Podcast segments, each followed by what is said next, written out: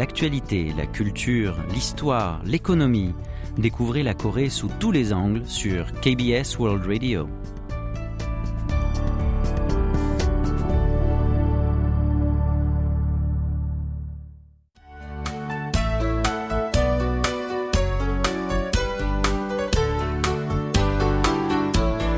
Séoul au jour le jour.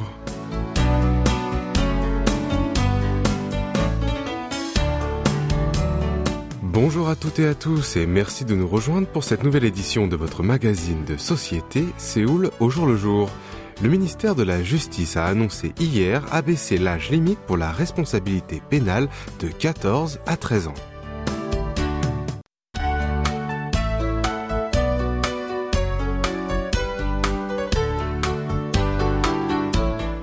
À l'heure actuelle, les délinquants âgés de 10 à 13 ans ne sont pas punis par le code pénal, mais ils sont soumis à une mesure de protection à vocation éducative car la loi estime qu'ils ne sont pas capables de discernement. Alors, pourquoi une telle décision? Eh bien, le ministère a expliqué que ce changement était inévitable en raison de la montée des crimes commis par les mineurs et de leurs méthodes de plus en plus cruelles. En effet, le nombre de délinquances perpétrées par les jeunes de 10 à 13 ans a grimpé de 7897 en 2017 à 12 502 l'année dernière. La proportion des crimes graves a plus que doublé de 2,3% à 4,86% entre 2005 et 2020. Bien que les circonstances sociales aient fortement évolué par rapport à 1953, l'année de l'élaboration du code pénal, le système de l'âge limite pour la responsabilité pénale reste le même depuis près de 70 ans. Le ministère a ajouté avoir pris en compte l'opinion publique, la législation des pays étrangers et les discussions à l'Assemblée nationale. Toujours d'après le service gouvernemental, parmi les 10 à 13 ans auxquels les mesures de protection ont été appliquées, près de 70% avaient 13 si le nouveau système est entré en vigueur, les élèves en première et deuxième année du collège pourront faire l'objet d'une peine pénale. Pourtant, certains prétendent que charger davantage les casiers judiciaires des adolescents n'est pas vraiment un moyen efficace pour prévenir les crimes. À ce propos, l'exécutif a expliqué que la peine pénale serait imposée seulement dans des cas exceptionnels, comme un meurtre planifié ou pour les récidives de crimes graves. Concernant l'argument que les enfants de 13 ans restent encore immatures, il a précisé que le seuil de l'âge de la responsabilité pénale n'était pas déterminé par un point de vue biologique ni des neurosciences, mais par un jugement politique.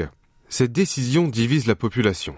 D'un côté, un policier de 43 ans a salué ce changement. Il a témoigné que certains mineurs délinquants récidivaient sans culpabilité et que s'ils étaient sanctionnés correctement dès le crime, ils pourraient avoir un regard différent sur la situation. En revanche, Yoon, une mère de 43 ans, a regretté que le système de protection des enfants rétrécisse à cause de quelques adolescents qui sont dans l'excès. Selon elle, les enfants apprennent vite et sont capables de réfléchir sur eux-mêmes et les punir ne règle pas toujours les problèmes.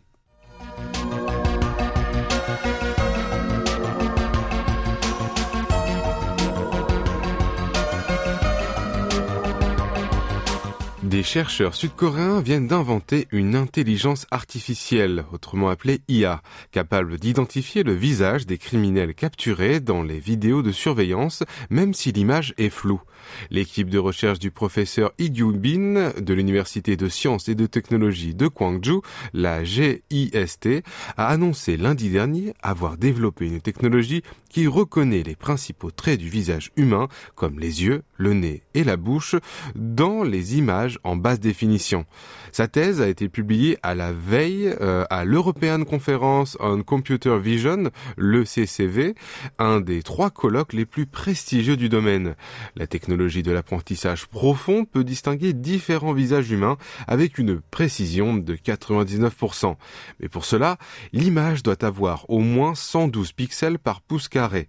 Quand on donne un cliché en basse définition de 24 x 24 pixels au logiciel qui a été programmé avec des photos en haute qualité, la précision de la reconnaissance faciale ne s'établit qu'à 30%. Pour résoudre ces problèmes, les chercheurs ont préparé des milliers d'images en deux versions, haute et basse définition. Ils ont donc fait assimiler à une IA seulement les images en haute résolution et à une autre celles en résolution moindre. Puis, ils ont transmis les données de la première IA à la seconde. Par conséquent, la précision de la reconnaissance des images dans les images de basse qualité a augmenté de 47,91%, soit 5 points de plus que la meilleure performance mondiale enregistrée jusque-lors. Les données transférées sont Attention Map, un procédé informatique qui indique quels emplacements 2D sont importants pour une tâche. Dans ce contexte, il visualise sur quelle partie l'IA se concentre lors de l'analyse des images. Le logiciel ayant traité les clichés en haute résolution s'est focalisé sur les caractéristiques du visage telles que les yeux et le nez, mais l'autre a examiné surtout les parties inutiles comme la peau. Selon un chercheur, dans les tests qui consistent à reconnaître si deux personnes sont les mêmes, le taux de précision s'est élevé jusqu'à 80%. Cette recherche permettra d'élargir l'utilité des vidéos de caméras de surveillance dans les enquêtes policières. Et l'universitaire Igubin s'est attendu à ce que cette technologie permette d'offrir des indices importants dans l'élucidation des crimes.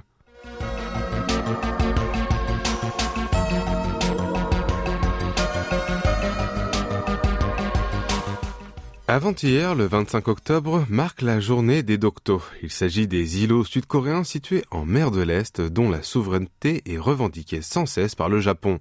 À l'occasion de cette journée, un musée d'Octo a ouvert ses portes dans le centre commercial Times Square qui se trouve dans l'arrondissement de Yongdongpo à Séoul.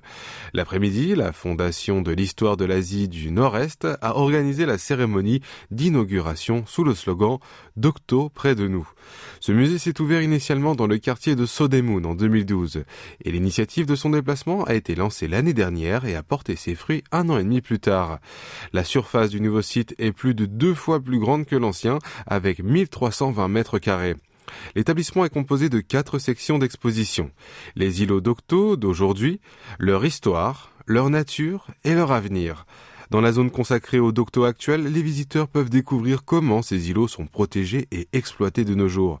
Ils peuvent voir en temps réel le village d'Odong, vu depuis les observatoires de Dokto et Ulongdo, son île voisine. Ensuite, dans la zone sur le passé, ces 1500 ans d'histoire sont présentés à partir de 512, où le royaume de Shilla a occupé les îlots. Les tableaux chronologiques et les vidéos aident à suivre le millénaire écoulé. Les archives et les anciennes cartes prouvent que ces îlots appartenaient déjà et toujours au territoire sud-coréen, historiquement et juridiquement.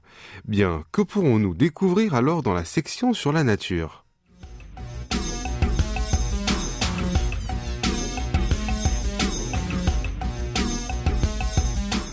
La section sur la nature invite à observer la topographie des doctos composés des deux îlots, dont Dongdo et Sodo, qui signifient littéralement l'île de l'Est et l'île de l'Ouest.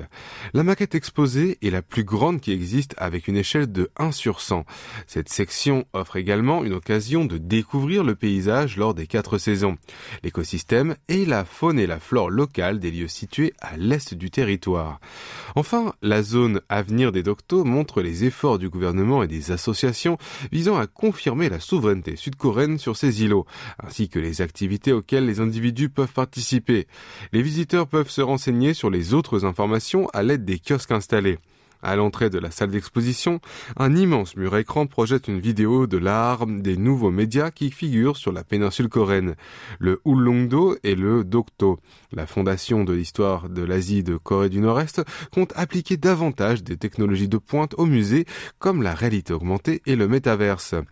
Le chef de la fondation, Yong-ho, a affirmé que le musée avait désormais un meilleur accès grâce à son emplacement dans un centre commercial et qu'il s'attend à ce que les visiteurs venus faire du shopping passent par cet endroit.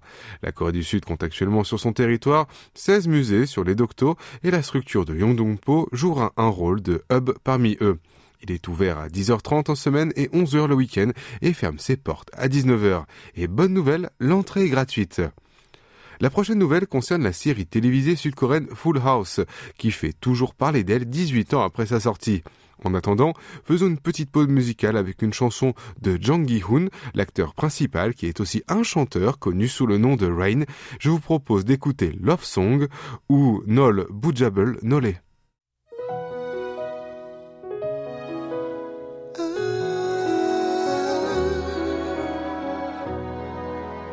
오늘도 사상에는 너의 집.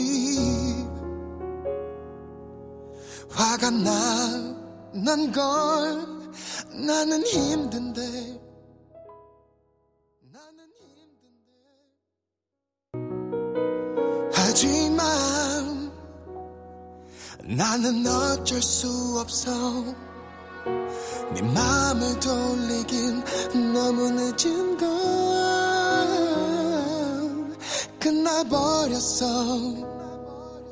어쩔 수 없어. 이젠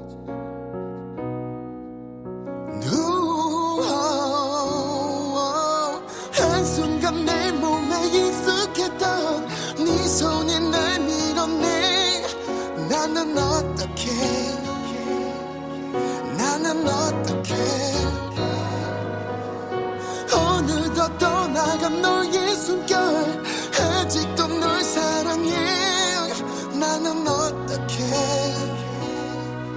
나는 어떻게 제발.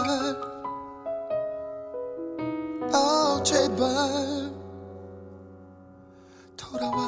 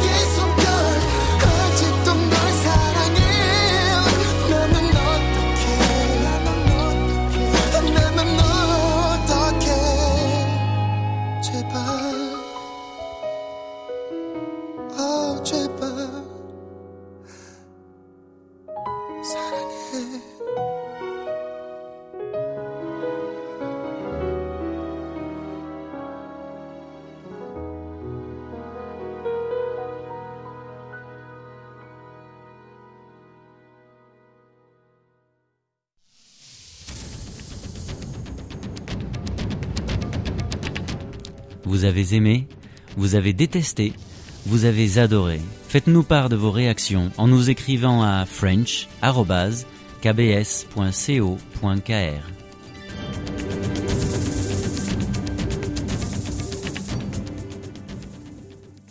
Et oui, vous êtes bien sur KBS World Radio pour votre magazine de société, C'est où le jour le jour en compagnie de Franck Atlani ce jeudi 27 octobre.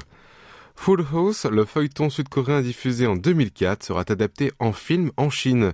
Selon les médias chinois tels que Zaker, le tournage du long métrage Lang Man Man Wu a commencé dans la province de Zhejiang. Dennis Ho et Zhang Li interpréteront le couple principal. Depuis que Séoul et Washington ont décidé d'installer le THAD, le système de défense antimissile américain, sur le sol sud-coréen en 2016, l'Empire du Milieu a restreint les importations de produits culturels sud-coréens notamment les films. Auparavant, deux ou trois œuvres made in Korea débarquaient dans les cinémas chinois chaque année, malgré le quota sur les productions étrangères. Mais depuis ce conflit, les producteurs tournent plutôt des remakes des films sud-coréens, comme Veteran, Sunny et On Your Wedding Day. Au cours de ces six dernières années, seulement une œuvre sud-coréenne a été projetée en Chine en décembre dernier. C'était Oh My Gran, du réalisateur Jang Se-kyo. Sa sortie a laissé planer un rêve d'un potentiel potentiel rétablissement des échanges culturels entre les deux pays, mais depuis, aucun long métrage n'a été importé.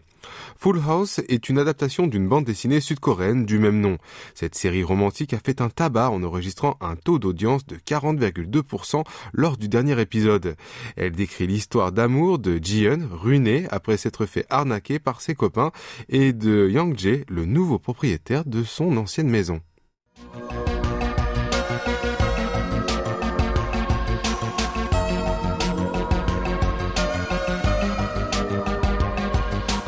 Depuis l'apparition du Covid-19 il y a près de trois ans, le masque est devenu un objet indispensable dans le monde entier. Chaque jour, plus de 20 millions de masques jetables sont utilisés en Corée du Sud et leur nombre atteint 7,3 milliards par an.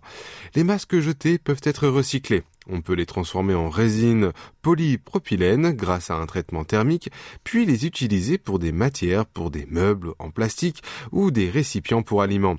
Pourtant, le taux de recyclage reste très bas, car les boîtes de collection des masques usés sont rares. Selon Gigi Globals, entreprise spécialisée dans la fabrication de filtres de masques, il existe seulement une cinquantaine de conteneurs recyclables sur tout le territoire. Parmi eux, 40 se concentrent à Séoul et ses alentours. Cette société est la seule à mettre à disposition des conteneurs à masques en collaboration avec les collectivités locales. Un responsable de l'entreprise affirmait dans un entretien accordé au journal en ligne Newstree que ces corbeilles sont difficiles à trouver car la plupart sont installées au rez-de-chaussée des établissements publics. Un habitant, Changwon, dans la province de Gyeongsong du Sud, indiquait qu'elle avait mis de côté 2,4 kilos de masques usés après avoir entendu parler des conteneurs recyclables. Mais elle ne pouvait pas en trouver un près de chez elle. Les voix s'élèvent donc pour leur mise en place dans des endroits plus accessibles, comme au sein des complexes d'appartements ou devant les mairies.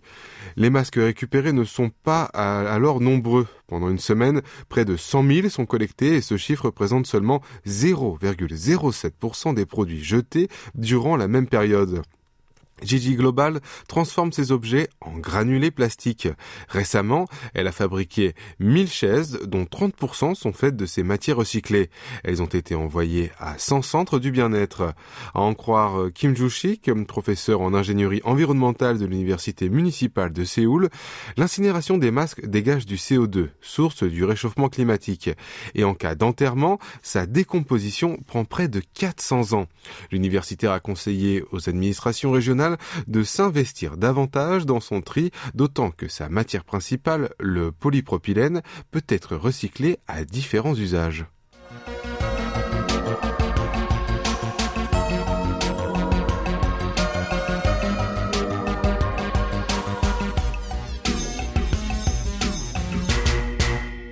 La ville de Iksan, dans la province de Jola du Nord, organisera un festival de la chasse au trésor dans le complexe industriel de la joaillerie dans le quartier de Yongdong, à partir de demain et jusqu'à dimanche prochain. Cet événement a pour objectif de faire la promotion de l'industrie de la joaillerie de la ville. Le programme principal qui attire tous les regards est la chasse aux diamants. Les participants peuvent trouver des indices dissimulés au sein du complexe, puis les échanger contre des jetons.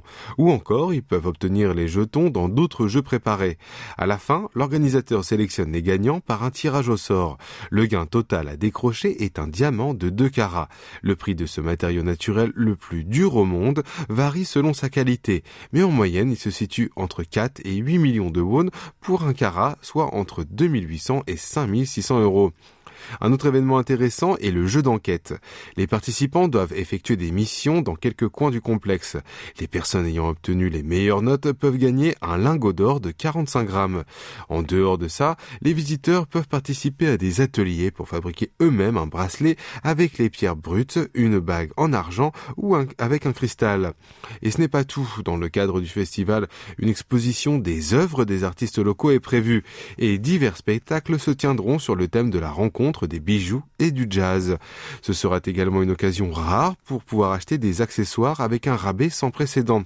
Pour ce festival, une vingtaine de commerces du complexe ont fait un don de 2376 produits d'accessoires d'une valeur de 45 millions de won, à savoir 31 600 euros à la municipalité. Le complexe industriel d'Ixan a été mis en place en 1975 sur une surface de 70 000 mètres carrés. Il est considéré comme le foyer de la joaillerie de la Corée du Sud. Pendant une période, jusqu'à une centaine d'ateliers et de commerces y étaient installés et ont enregistré un montant d'exportation de 50 millions de dollars chaque année. Néanmoins, le complexe est actuellement en déclin à cause de la concurrence féroce avec la Chine et Taïwan. Le maire d'Iksan, Jang Hon-yul, a déclaré que ce festival était d'autant plus significatif que presque toutes les idées des programmes viennent des entrepreneurs eux-mêmes et a souhaité que la ville fasse un nouvel essor en tant que la ville de la joaillerie.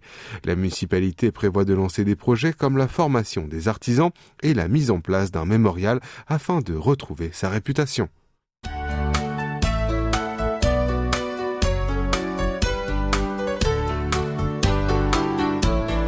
C'est la fin de notre émission C'est le jour le jour du jeudi. C'était Franck Atlani au micro, Ijion à la rédaction avec Kim Hongju à la réalisation. Merci de nous avoir suivis et je vous souhaite une très belle journée.